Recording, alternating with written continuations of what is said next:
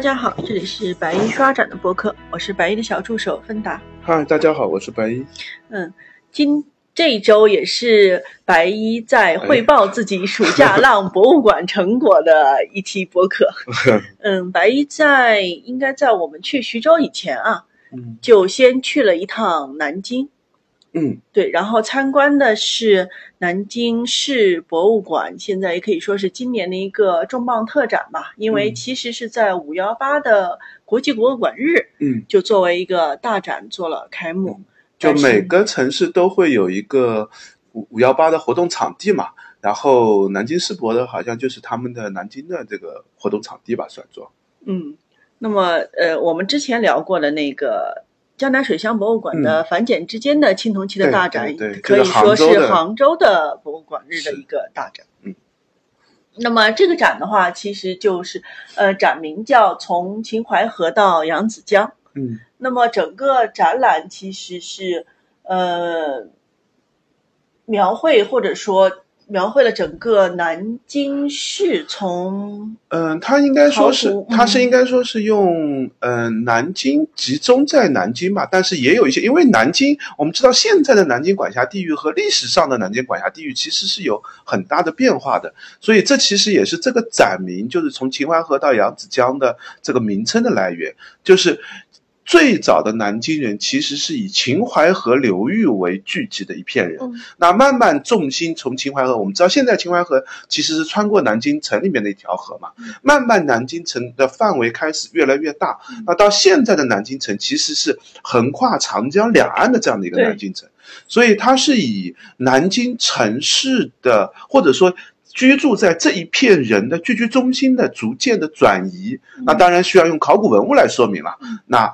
讲了一个南京的，我觉得更多的偏向的是南京城市的发展史。哦，嗯，当时我看到副标题是“嗯。南京断长江文物特展嗯，对，就是他现在用的那个标题呢是就是南京段的，但这个我觉得其实他早期的对对对，他其实早期核心其实放在就是因为最早的一些嗯生活在南京周围的人，并不是在生活在长江沿岸的，”，因为嗯长江是一个大江，是其实呃交通也不方便，洪水发起的时候也会有比较大的影响。当事人更多的生活在是依山靠水的这样的一些地方。那其实最早的人类活动其实并不是出现在长江边上，当然它这个名字这个我觉得也可以吧，就是反正就这个区域或者这个地段的这样的一个概念。嗯，也就是。呃，那么整个的展品的话，主要是来自于四家文博单位，一个是南京博物院，嗯，对吧？这里我们再强调一下，南京博物院不是南京市博物馆。对对对，就南京博物院其实是江苏省博的地位，就是或者说其实更高，我觉得，因为更多的是把当年民国的那些东西，啊、对，它有很大一批是当年南迁，嗯、南南故宫的南迁文文物后来有一部分没有去台湾，留在了南京。那嗯，主要的这些文物都在南京博物院。对，嗯就是那个呃，那个叫什么紫金山脚下中山陵旁边的那个地方。对，那我们今天讲的这个也是这个文博单位之一吧，但是它嗯实际上它是说，哎，展品是来自于南京市博物总馆，这又是一个痛苦的概念。对，就是南京。世世博和六朝博物馆江宁织造，对他们几个呢合为一个总馆的形式，就称之为南京市博物总馆。然后下面就是一个一个的分馆吧，像六朝就算它的一个分馆。对对对，我们之前播客里面介绍过的那个六朝博物馆的时候，我们也解释过这个概念。但是我觉得这个概念对于，嗯，就是外地参观 其实不是很友好。啊，它主要列总管的目的是为了打通文物的，呃，就是策展布展的一个渠道。本来是需要借展的，那如果是总馆的话，你就不需要借展了，只需要去把文物从库房里调拨出来就好了。嗯那对于这些馆来说，因为这几个馆呢，其实它和南京市考古所、嗯。呃考古研究院就关系比较紧密了。就是其实很多考古研究院的，就是考古发掘好、整理好的文物，就会移交给南京南京市博，原来是。嗯。那原来六朝博物馆就很痛苦，我要借文物就得去南京世博去借文物。那现在这样的就相当于就是，其实就是一个共用的库房，那么大家都可以从这个库房里面借载文物。这也是一个城市博物馆，我觉得可能会被借鉴的。像杭州现在成立的那个西湖博物总馆，其实也是借用了这样的一个方式，就是因为呃有。很，特别是城市博物馆，它数量又很多，希望更好的服务市民。他希望在城市各个地方都有一些中小型的博物馆。那这些博物馆呢，它的藏品很难获得，那怎么办呢？他就用总馆的形式来进行这样的一个设置吧。我觉得南京这个南京市博物馆总馆算一个，我印象当中算国内的一个先。先例啊，然后杭州就对，后面就好多都觉得这样的模式蛮不错的，因为他们对接的像这些博物馆，它其实展品是自己不会产生产品的，嗯，新的展品都是因为考古的发掘，因为新的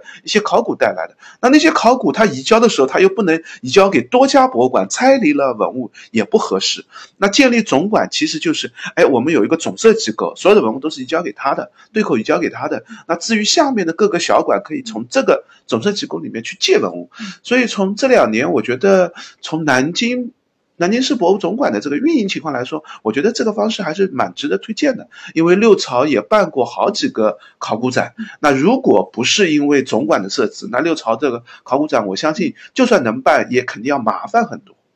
所以，除了一开始要第一次去参观的人有点晕晕乎乎以外，就是容易被名称所误导。对，就如果你知道这个概念，然后再去看，你就知道他到底在说什么了。他往往会在名字前面先挂一个南京市博物总馆，然后再是六朝博物馆，你可能会以为我是不是到南京世博来了？不是。嗯，对对对，那么呃，然后刚才聊了两个文博单位啊，还有就是呃一部分的文物也是直接来自于这个南京市考古研究院，就是还没有移交的这些文物。对，那么很有意思的是，还有镇江博物馆。嗯，是镇江博物馆，因为嗯，镇丹阳是属于镇江的吧？南京。丹哦，好吧，就是因为因为长江段就是镇江。等等等，丹阳是。丹阳是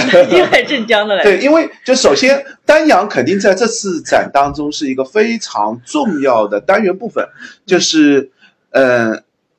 你看丹阳是镇江市代管县市，就我觉得它它找南京的文化的对非常非常近，它距离南京。距离是非常非常近，而且从文化的地域上来说，其实丹阳和南京本来应该是在一起的，只不过因为现在是镇江市的代管县级市了，那所以就是其实这个展当中没有调集镇江本身的太多文物，它主要找镇江博物馆借的是丹阳地域出的一些文物，因为现在归镇江管嘛，那文物自然就在镇江博物馆了。对，也可以理解，因为很多六朝石刻也是丹阳的。对我们如果去看那个六六朝的陵墓石刻的话，你就会发现，其实大概百分之四四五十在南京，百分之四五十是在丹阳。嗯，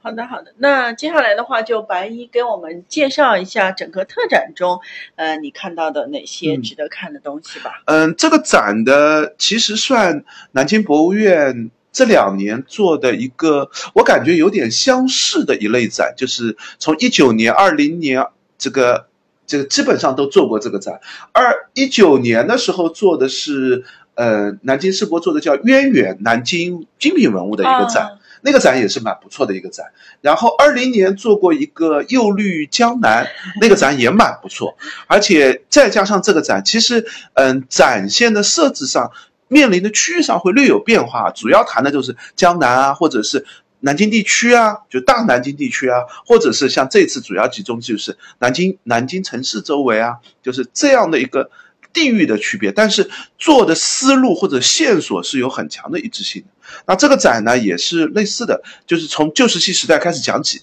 其实就是从南京最早有人类活动开始讲起。那当然。这个文物是不多，像一个长展线。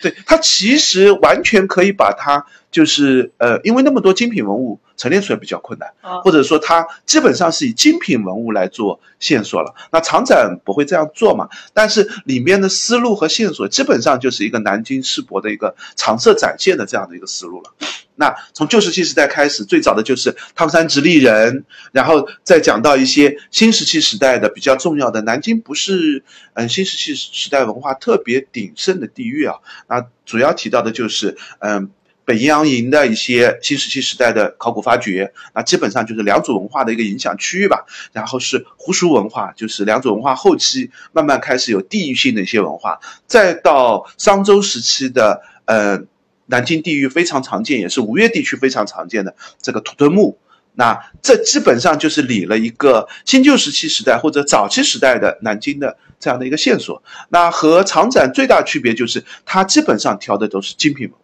就是很多都是像他这次也提到，就是最近考古刚刚这个整理出来的一些新发现吧，应该可以说。所以考古研究所也应该提供了相当多的新文物的这样的内容。那下一个单元部分其实也是一个。呃，南京讲自己城市史经常会核心提到的部分就是，呃，吴头蜀尾，就是吴的这个头，就是核心的这个地域，然后蜀国的这个后来这个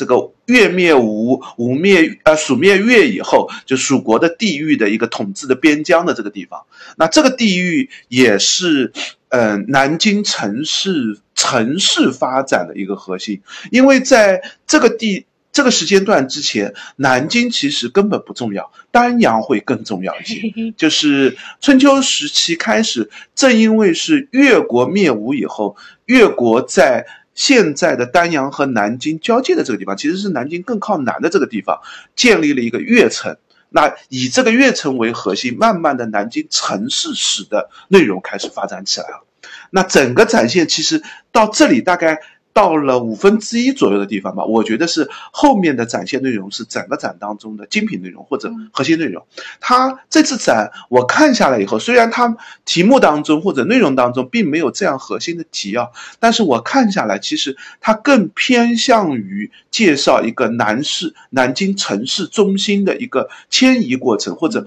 南京城市的一个逐步发展的一个过程。那第一个要核心提到的就是，呃，吴越之际。因为战争的频发，城市就开始慢慢建设起来。城市建设起来，大家就会往这个地方聚集，那自然面貌就发生了改变了。那最早出现的就是所谓的越城，就是越国人这个占据南京以后建立的这样的城市。然后下一个就是单元部分介绍的就是嗯秦汉的部分。秦汉部分其实是一个过渡部分。秦汉部分这里面设置的一个。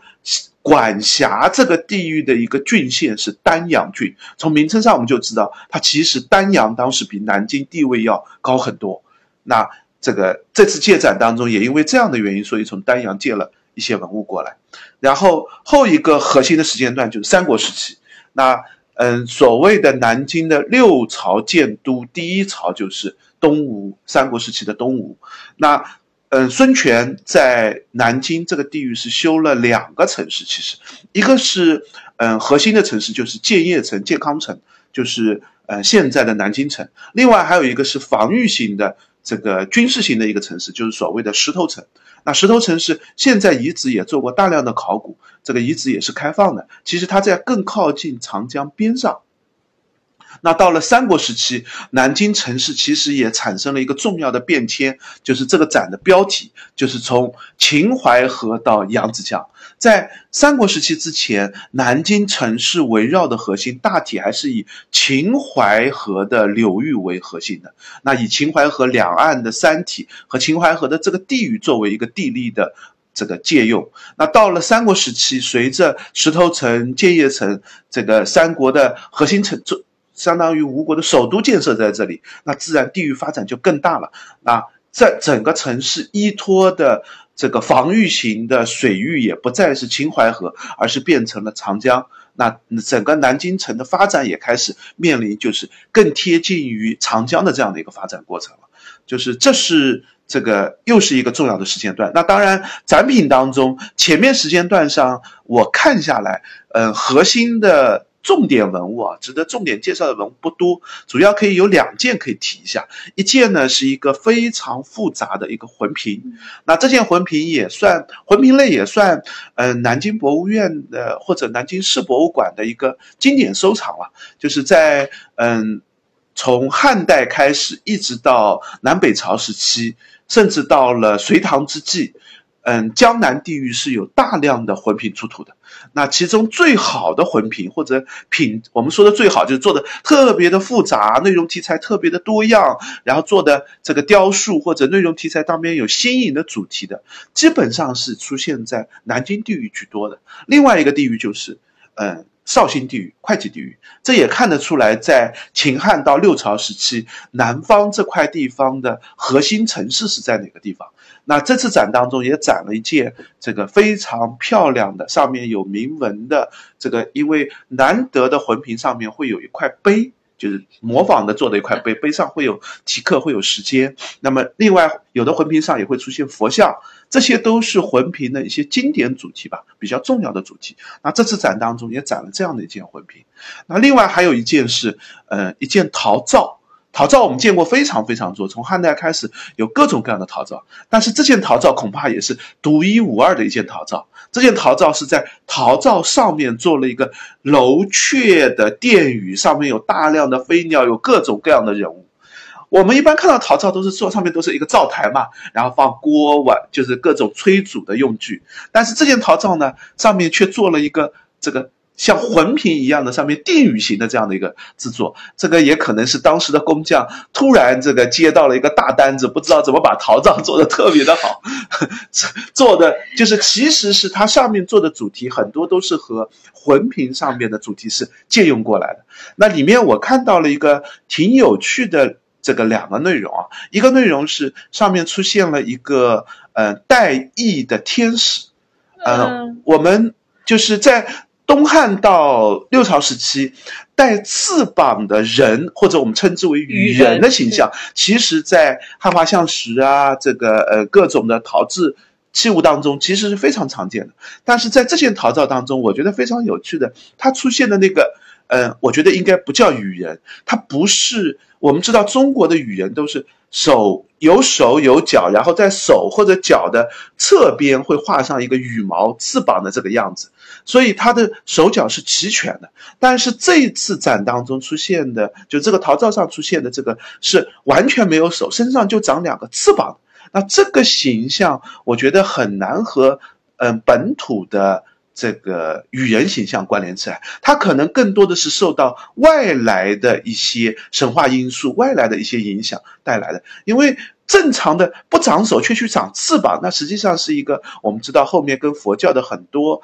妙音鸟啊这些主题，佛教当中的传说可能故事是相关在一起的。至少现在我是看到这件应该是最早的一件出现完全没有手长翅膀的这样的一个这个天使的这样的一个形象吧。可以这样来说。天使也不合适吧，因为天使也是有手。好吧，就是翅膀完全像鸟，我们或者简单说叫鸟人吧，就是完全像鸟的翅膀的这样的一个形象。嗯。然后后面一个部分也是这次展当中的核心主题吧，大概占据了整个展览空间的四分之一的内容的样子。介绍的就是六朝时期的相当多的内容。展板当中也有很多信息啊，我觉得这次展板当中我比较详细的看到了，就是六朝时候随着城市建设，南京地域的水系的一些发展和水系运河的发展。因为这些运河的发展，其实对于后代的我们知道大运河的。的建设大运河的开通，隋代为什么能够开通大运河，并不是在隋代真的凿通了，完全自己凿起了一个运河。其实隋代更多的是把原有的一些天然河道和原有的一些运河连通起来，形成了一个所谓的从杭州到洛阳的一个大运河的这样的一个段。那南京这个区域主要的运河段的建设，就是出现在六朝时期。这个六朝时期，嗯，早最早可以。连到就是东吴孙权时期，最晚就是隋代之前宋齐梁陈的这个陈陈的这个时代，他们都建都在南京，所以南京所谓的六朝古都也就是这样命名而来的嘛。那里面比较重要的一个就是沟通丹阳和南京的这样的一条运河，所谓的破港渎。那这条运河，大家如果有机会看到这个展的话，这个展板当中可以看到这个破港堵的建设的意义啊，对于南京城市的发展啊，正因为这个南京城的逐渐发展，对于南京的军事防御或者军事运输、货物运输的需求，那这些运河也就由此建设起来了。那他们现在还有生？嗯，有。现在其实已经变成一个河道了，就是我们看到的河道，基本上很多是有的是天然的，有的是人工开挖的。这个运河就跟杭州的京杭大运河也一样，你就是像浙东运河，你还是会看到那个河道是在那边的。就这些运运河对于后期的地利的使用或者货物的运输是有大量的作用的，所以它才能长期存留在那边。那六朝时期。嗯，伴随着介绍水系的开通建设，也介绍了很多南京城的一个城市建设史。这一块呢，我倒觉得这个展当中介绍的不多。我觉得可能是因为，嗯，展板的或者。这个展展厅的空间的限制吧。实际上这两年南京城市史的考古发掘内容是非常非常多的。我们在六朝博物馆其实会看到很多关于南京城市建设一些考古发掘的遗址、历代的地层的叠压。我们知道南京城市的一些城市的规模、城门、城墙、城市内部的设施、城城市内部的发展等等这些内容吧。这次展当中呢，它只重点提了一个因素，就。就是长干里，就是我们现在知道秦淮河地域两岸的这个这个谢家王家的故宅所在的那块区域，那块区域也就是在六朝的时候，逐渐从城市的外面变成了一个城市的中心地域。因为六朝东晋时候有大量的北方人南迁过来，那以南京城作为都城，那。这时候，南京城里面本身已经有大量的居住人口了。那新来的这些人，他们住在哪里呢？他们首先就住到了秦淮河以南的这块地域。那逐步因为这些高官贵族的居住，这块地域慢慢变成了一个重要的繁荣的地区。那长干里这个这个区域也逐渐的发展起来了，现在也变成了这个南京城的一个中心地域了，夫子庙啊，这个秦淮河两岸的这个核心地段了。那它。基本上是以长干里为核心，或者说为重点介绍了一下整个南京都城在六朝时期的发展，没有太多的展开关于南京城市建设的这些内容吧。我建议大家如果有兴趣的话，是可以去六朝博物馆。六朝博物馆关于城市史介绍，我觉得是比较全面的一个部分。那在这个区域里面，还有一个重点值得一提的，我建议大家可以关注一下出土的一些釉下彩的釉下褐彩的一些嗯瓷。瓷器的残片，这个其实也是六朝时期的一个核心工艺。我们知道南京博物院原来有嗯几件非常重要的器物，其中有一件就是呃一件莲花口的一个这个瓶子。那件瓶子现在一件就展陈在六朝博物馆，一件就展陈在南京世博里面，就是两件都是釉下褐彩的。南京博物院也有一件三国时期的一件釉下褐彩的一个小罐子，嗯，东吴三国东孙吴时期的。那这次那几件，刚才我提到这几件都是整器，都是完整器，一般都是墓葬考古出土的。实际上还有大量的就是破损的器物，但是上面的纹样也好，这个图图示也好，嗯，上面的釉下彩的工艺，特别是。瓷器的残片，我们能看到釉和胎体的交界面的这个地方，从缺口地方可以看得出来。那这样对于釉下彩的这个工艺了解也可以更多一些，而且图样也展示的比较全面啊。嗯，六朝时期出现的一些佛教的主题出现在釉下褐彩当中，蔓草的莲枝花卉纹，显然也可能是随着佛教传进来的一些装饰性的纹样，因为我们在印度看到更早的这样的一些装饰纹样。那都在这项的这样的釉下褐彩的这个绘画当中啊，这些褐彩的彩这个瓷器残片当中可以看得到，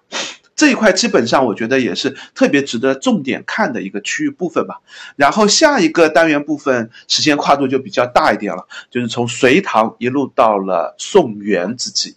隋唐到宋元之际呢，应该来说，呃，南京不是一个特别重点的一个城市，因为。核心城市原来曾经做过首都的，现在首都到洛阳去了，那自然就会考虑到压制江南地域的一个发展。所以在隋唐之际，呃，无论是，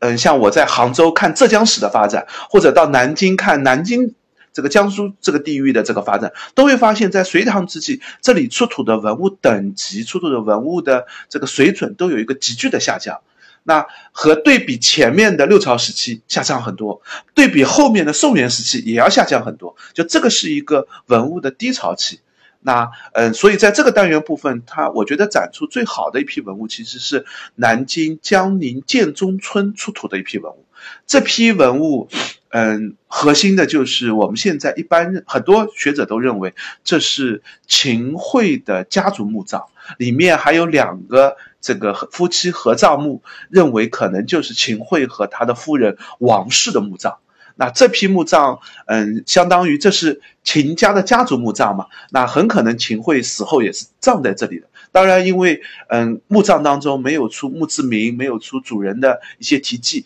现在还存在着一定的争议吧。但是从去世的时间段上，大致可以这样判断。然后。呃，秦桧的墓葬是早年就被盗，所以基本上没有文物出土。王室的墓葬当中出土了大量的精美文物。另外，在秦桧的家族墓园当中，还有很多的一些宋代的精品文物，玉器啊、金银器啊，基本上都是身份比较高的一些器物。那在嗯隋唐到宋元单元部分，我觉得最值得看的就是这一个内容的题材。最后一个题材就是明代，呃，明代嗯南。明代的前期也是以南京作为首都的嘛。另外，明代南京还有一个重要的功能，就是郑和下西洋，西洋的下西洋的这个出海口就是在现在南京靠海口的这个地方，因此有一个官办的建这个海船的这样的一个遗址。这次展览当中也拿出了很多，就是对于这个舰船遗址的考古的这样的一些内容，里面有涉及到这个船舶建设当中一些工具啊，这个器物啊，一些这个残留的一些文物。那还有一块就是在明代有大量的贵族和分封的功臣是葬在这个呃南京城的，像围绕着这个呃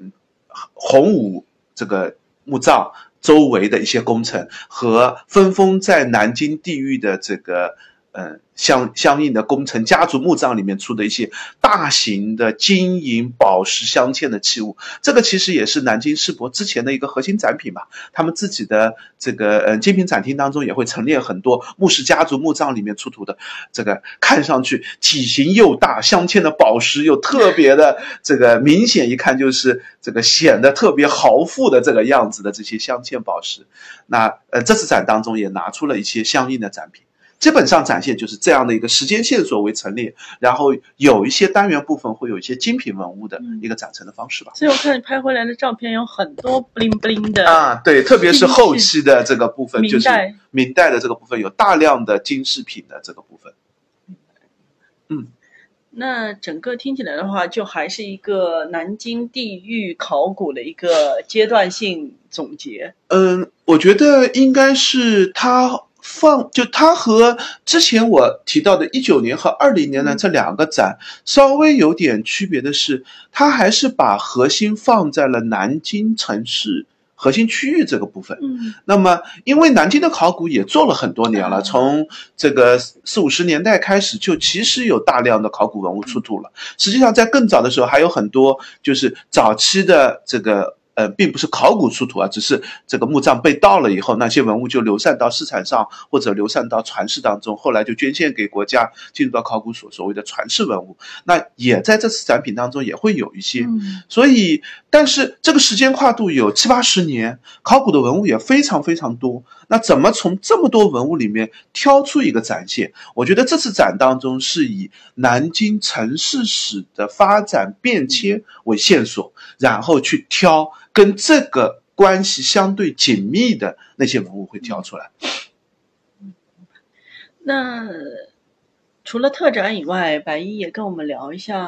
南京世博的南京世博的其他展览。嗯，南京世博其实我是觉得挺值得经常去看的，就是他自己有一个现在建设好的一个比较大的一个临展厅，就是基本上所有的临展都是放在这个临展厅里面的。那在整个世博的最最的后面。就是整个这个呃，其实南京世博就是原来的孔庙朝天宫的所在。那嗯，在朝天宫的最最后面这个左侧的这个地方，就是选取了一个现代这个改建的这样的一个展厅吧。那这个展厅面积比较大，也比较完整，比较适合做特展。但是在整个朝天宫地域里面，它也挑了很多这个原址的。这个古建筑拿出来做展厅改设，变成一个常设的展厅。主要我觉得有三个常设展厅，一个呢是叫做嗯云赏猜猜影，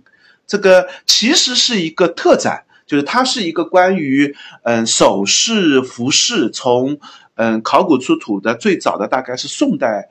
这个时期的服饰，然后到明代的一些首饰服饰的这样的一个特展。这个展呢，但是基本上是做。作为常设展示列在那里，偶尔这个展厅会被借用或者稍微改成一下，也经常选取的主题就是要么是服饰，要么是首饰的这样的一个临展厅。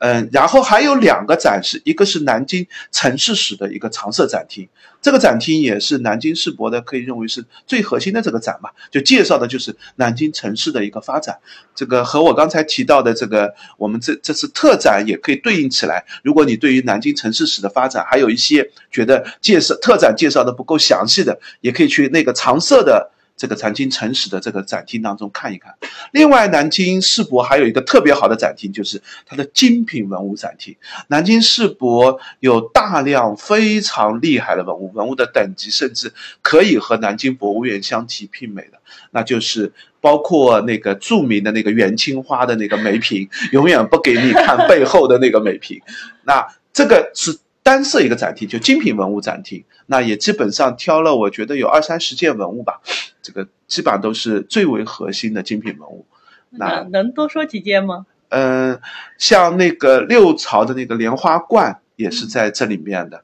然后呃，穆氏家族墓出土的一些金银器装镶嵌特别重要的宝石的金银器，然后像刚才提到的那个元青花的那个呃月下。最萧何的那件梅瓶边上还有一件，呃，内府标记的一件田白釉的梅瓶，那件也非常的不错。田白釉本身就比较少见。对，然后也是永乐朝的一件精品文物吧。就基本上展现当中还是一，我今这一次因为没有去，印象稍微已经有点淡薄了。就每次去朝天宫，嗯，一天的时间，我觉得是你很难把常设展厅、特展全面都看完的。整个展现走得快的话，大概也要用一整天的时间。如果细细的看过来，又要拍照的话，基本上南京世博长展加临展，如果有个不错的临展的话，应该是要安排两天的时间这样的一个规模的。按你这个节奏的话，南京就可以待一周。是 南京，南京，就我们我们现在还只聊了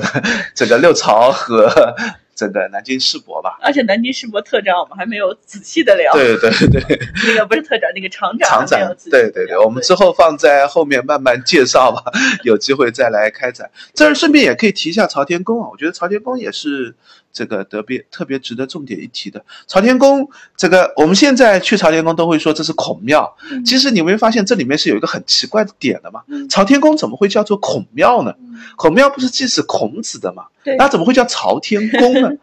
就是朝天宫，其实在呃明的。其实是在清代以前，甚至是在嗯同治朝以前，它其实是一个道教的道观啊，一直是一个道观，所以叫朝天宫。就是这个地名是跟它原来的设置有关的，就是它原来是一直是一个城市里面最为重要的祭祀道教或者道观的这样的一个设置，一直到了同治三年。时候就是太平军不是以也是以南京为首都的吗？那这个湘军打败了太平军，进驻这个呃占领了南京以后，那这时候就是原来的朝天宫已经基本上都被毁掉了，因为太平军我们知道他是信奉上帝教的嘛，那自然这些原这个你们祭祀的庙啊或者是道观啊，基本上都被他拆毁的差不多了，也不会再有祭祀的行为了。那这时候呢，就改建为孔庙。然后把江南府学也设置在孔庙边上。现在其实江南府学的古建的位置还在，就在朝天宫的边上。但是那个地域呢，现在是作为南京考古研究院的设置所在，它是不开放的。就是江南府学的整套位置都在这个江宁府学的整套位置都是在那个位置的。那嗯，由此再后面朝天宫就变成了一个。这个祭祀孔子的，所以他是按照孔庙的一套班制来建设。最前面有半祠啊、雷星门啊、大城门啊、大成殿啊，一套的孔庙的这个建设班制了。那到了民国的时候，嗯，当时涉及到一个问题，就是北京日本人开始有侵华的行为，那考虑到一件事情，就是故宫的文物存在着一定的风险。当时在嗯民国四这个二十几年吧，民三五年、三六年的时候，就考虑到故宫的文物要南迁，所以就在南京，因为当时民国政府在南京，首都在南京嘛，那他就想在南京建设一个保护或者存留故宫文物的一个地方，就在南朝天宫建设了一个库房。嗯，那这个库房也是南迁文物当时所存放的这个位置。当时南迁文物三五年的时候迁到南方来，一开始先到上海，然后在上海还做了一个调拨一些文物去伦敦做了一个重要的中国文物的一个展，然后在上海还故宫那个伦敦回来以后还在上海还做一个展，然后到三六年的时候那个库房建设好了以后，这批南迁文物就存放到朝天宫的这个库房了，一千多箱的文物吧。那最后大概又有三四百箱运到了台湾去。嗯，那剩下其实还有五六百箱一直放在这个南京。这批文物呢，在建国时候有一些文物又被调拨到国博，调拨到故宫去了，但是还有大量的文物存留在南京。但是现在就是在南京博物院了，呃而不是在不，其实这批文物一直存在着巨大的一个争议。好吧？就是故宫认为这批文物的所有权是故宫的，嗯所以在呃两千年以前，你基本上看不到这批文物是会被拿出来做策展的。嗯，然后后来因为协调了非常久的时间，说实话，这批文物呢，故宫要回去呢也意义不大，因为和故宫自己存留的文物非常的相似，非常的重叠。这里面我们可以稍微提一下故宫南迁文物的这个，其实当时挑文物的一个概念，就是第一个比较重要的、比较好的文物会被挑选走，另外一个，如果故宫有两件文物，都是水平也一般或者比较普通，但是存留的两件或者十几件，其实当时挑选文物就会挑一些拿走，挑一些存留在故宫，就是考虑到我备份的这个考虑，万一南迁可能路中也会遇到问题，万一毁掉了，那我故宫至少还有一件。所以故宫的大量的瓷器啊、造像啊、一些陈列器啊，其实都是故宫自己有好几件，然后南迁文物的箱子里面也有好几件。好了，南迁文物等到台湾想运去台湾的时候，只挑了三百多件去台湾。那当时挑的就是基本上是把精品都挑走了，所以剩下的文物其实和故宫原有的存留文物重叠性是非常高的。因此这批文物呢，故宫说实话就是运回来以后，就是就算要走了，恐怕也不见得会拿出来做展览，因为它本身就有这些文物了。但是南京想拿走呢，故宫又不同意，所以两边交涉的比较久。到现在为止，我还没有看到官方的一个正式的，就是说法，到底这批文物是归谁的。但是似乎故宫和嗯、这个江苏省政府达成了一个协议，就这批文物呢，暂时可以让你们做展陈啊，做各种的布展，也可以做清理，也可以做研究了。那因此这批文物因为是和江苏省政府达成的协议，所以这批文物现在大部分的展陈都是在这个南京博物院做展陈，但是这批文物存留呢是存留在朝天宫的库房的，朝天宫的库房呢是归南京市考古研究所的，所以南京市考古研究所就说你都可以拿文物，为什么我不能拿文物呢？其实也有一些文物是交给了南京这个考古所或者南京市博来做陈列的。好吧，但是因为跟南京市的城市发展史关联性没有那么强，嗯所以在我们展现当中很少看到。就是你一般看到展现当中介绍南京，它不需要介绍清代的南京，对这个不是南京本身的历史啊，这是故宫的文物啊，它只会在介绍清代的历史的时候，或者介绍清代的当时的艺术品啊、陶瓷器啊，会拿出几件作为一个陈列。其实我觉得在展陈当中，应该是就是他们其实是可以拿出来的，只不过不太做展览而已。我其实蛮期待这批故宫的南迁文物什么时候是可以做一次展览的，可以让大家更全面的知道现在存留在南京的故宫南迁文物到底还有哪些，因为我们现在都看不到一个详细的清单一。直没有正式的，对，就是哪些去台湾了，哪些留在了南京，南京留下来的文物到底是有哪一些？就数量是非常非常大。我们去南京博物院，其实有两个展厅都是放的南迁文物，一个展厅就是放的各色的康乾、雍朝的各色的盘子。就是这个 一墙的满那个，墙的就是他们发明的。对对对，满墙的牌子列在那里。还有一个展厅就是照相的这个，呃，金金铜照相的这个展厅，基本上都是当年宫里的这些陈列的金铜照相嘛。好，那我们把话题回到这个朝天宫吧。嗯那所以就是朝天宫，刚才你也说了，就是他接收了故宫南迁文物的一嗯部分。那么后来后来就是作为博物馆在使用吧，可以嗯这么理解对？对对对，它现在基本上，嗯，做既作为博物馆在使用，也是一个重要的这个国保单位吧。对就朝天宫本身也是国保单位。本身是这个明清建筑，对对对，就是算明清官样建筑的一个典型代表吧。嗯，特别是在南方的这样的一个北京故宫是就北北方是非常多，特别清代建筑非常多，但是明代的官样建筑其实存留的是不多的。故宫里面很多都是改建过了，因为多我们知道古建很容易产生火灾嘛，嗯那格局可能没变，但是建筑可能都是后代改建的。但是作为这个朝天宫本身自己也是一个这个重要的一个这个明清古建的这样的一个形制吧。对对对，那所以除去那个南京市博物馆的话，除了这个展览和文物的话，朝天宫本身的这个布局建筑也是值得去做一个参观和了解。对，它在嗯整个展厅的最最前面，大概大城门都不到的这个位置，其实也是有两个小的临展厅。那个小的临展厅呢，我觉得是属于朝天宫的，就介绍的是嗯，就是科举考试的一些简单的历史啊，介绍朝天宫的历史啊，介绍朝天宫的布局啊，就是朝天宫的一个介绍的一个单元部分嘛。那两个展厅比较小，就可以顺道看一下。那我们接下来进入参观小贴士环节。嗯 那么朝天宫其实刚才也说了，现在应该在南京比较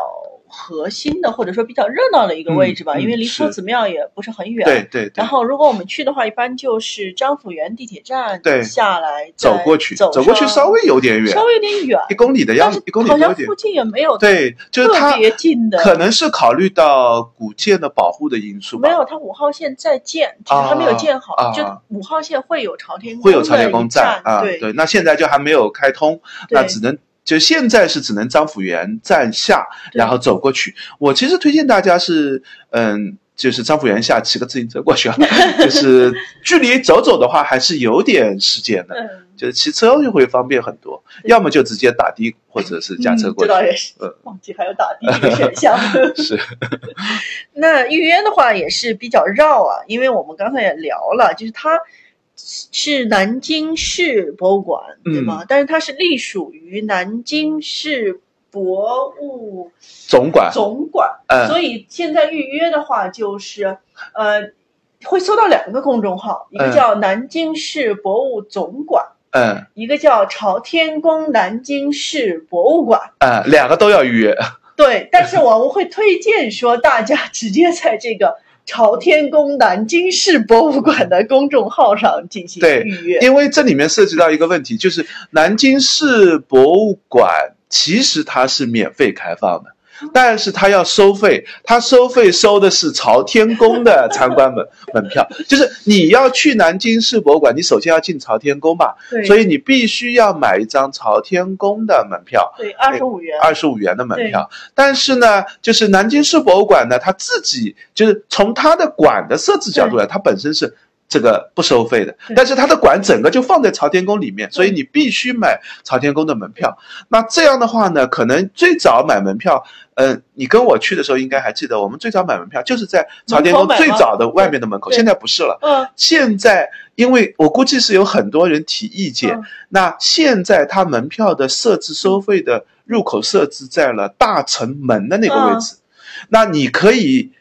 进入到半祠。雷星门，然后大成门前面的介绍这个朝天宫的历史啊、嗯。科举考试一些知识，你都可以看得到，一个大的区域你都看得到。嗯。但是如果你要后面去看大成殿，嗯。要去看南京市博物馆的话，嗯。你必须买二十五元的门票才能进入大成门，再往后走。嗯，大概是这么一个情况吧。那所以现在又因为疫情的关系呢，现在的设置检查有三有两道岗，嗯，就是大城门这里是要买门票的，但是在原来的入朝天宫的门那边要检查你核酸，检查你预约，就是因为现在所有的这个区域就公共免费的也对，即使免费也要预约，所以他把这个预约的门口呢放在了这个嗯整个的入口的地方，就是原来他这个入口也蛮好玩，是一个。嗯，东南的入口就东南侧的入口，因为原来朝天宫老是火烧，原来朝天宫的门是应该在正南边的，然后他把这个门改到了东南侧，